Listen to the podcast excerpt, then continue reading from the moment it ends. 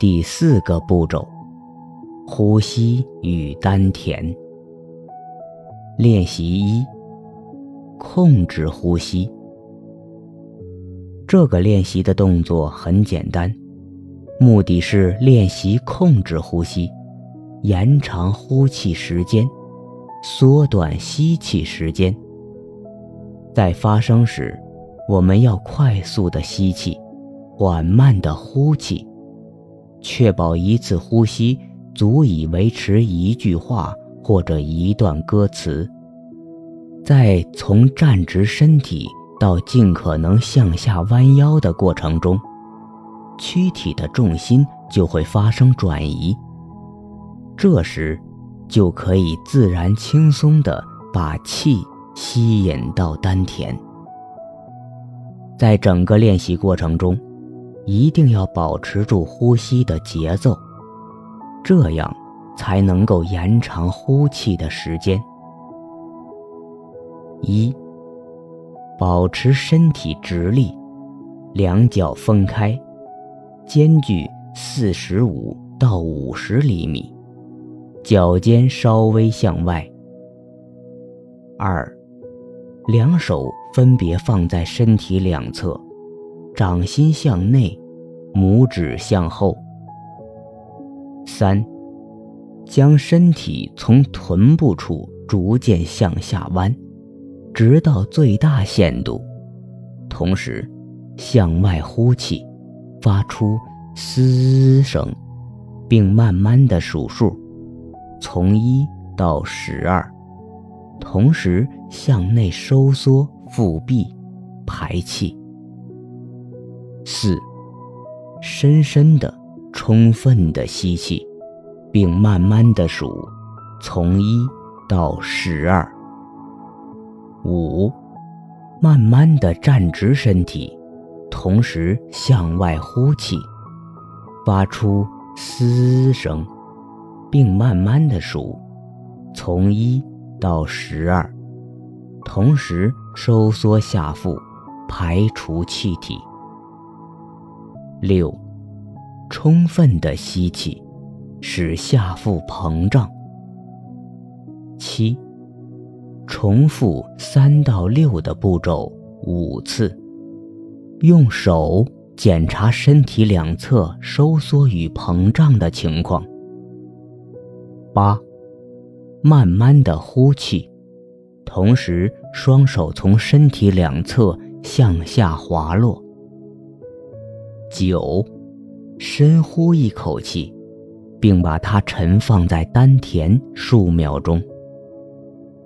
十，放松，返回正常的呼吸状态。练习二，培养丹田意识。所谓的丹田。在西方很少被提到。丹田属于直肠肌，是人体内部的一个敏感部位。如果在吞咽食物的时候收缩这块肌肉，你就会感到丹田实际上与咽喉是有联系的。有了这种感觉，再加上有控制的呼气，你就会明显的感觉到丹田的存在。按照本练习第五步，脚趾向下，脚后跟尽力向上提，丹田的力量就会得到增强。按照本练习第八步，慢慢的放下脚，你会最大限度的感受到丹田的存在。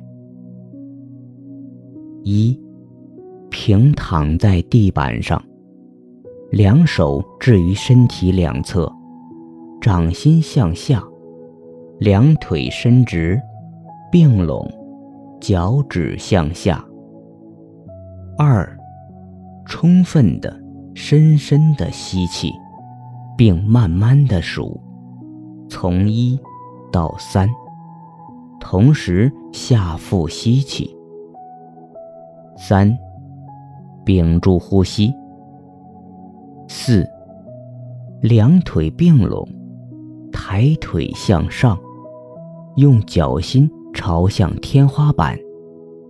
如果这样有困难，可以弯曲两膝至胸部，然后再伸直两腿，膝盖可以稍稍弯曲。五，脚趾向下，同时尽力使脚后跟向上抬。六，收缩直肠肌。七，舌尖紧紧地抵住前齿。然后做吞咽动作。八，保持四、五、六步所描述的位置。呼气，慢慢的数数，从一到十，同时慢慢的把两腿放到地板上原来的位置。九，快速的、深深的吸气。慢慢的数数，从一到三。十，保持平躺的姿势，屏住呼吸三秒钟。十一，呼气。十二，重复从第二步到第十一步的动作两次。十三。深呼吸数次，放松。如果我们的身体完全放松下来，那么这时发出的声音就会进入经络，声波产生的震动就会冲击穴位，打开经络通道。这也是为什么人们在唱歌或者朗诵的时候。有越来越亢奋的感觉，因为歌唱者在强大的声气场震动中，身心更容易放松，全身的经络穴位比常人开启运用的程度更大，因而更容易通畅。